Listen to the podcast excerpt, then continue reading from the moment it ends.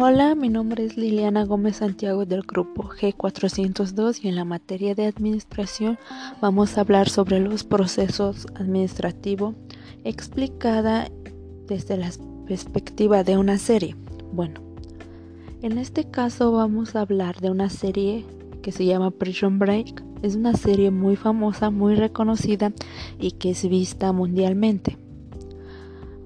Ya escogí esta serie ya que cumple con los cuatro pasos del proceso administrativo que es la planeación, la organización, la dirección y el control. Comencemos.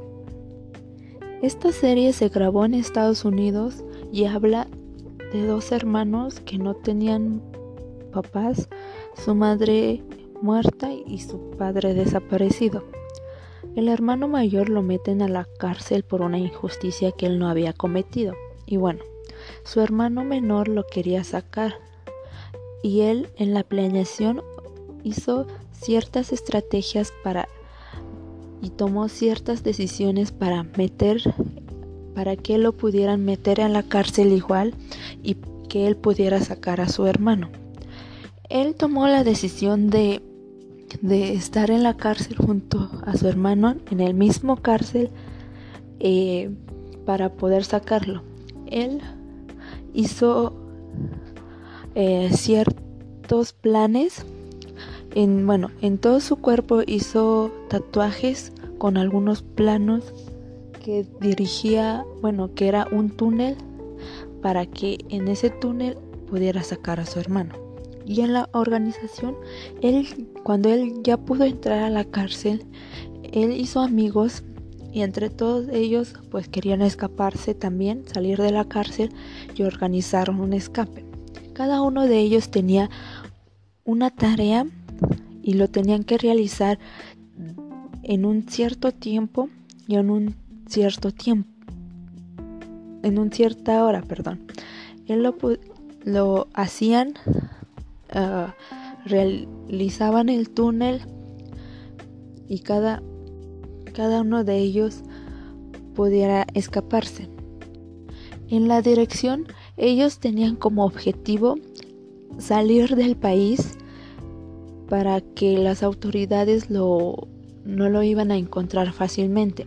Y ellos, estando en Estados Unidos, ellos tenían que viajar hasta Panamá porque ahí no había mucha tecnología y era más difícil de encontrarlos. En el transcurso había ciertas dificultades, pero a pesar de ellos, de eso, perdón, ellos continuaron con su plan. Ellos tenían un plan.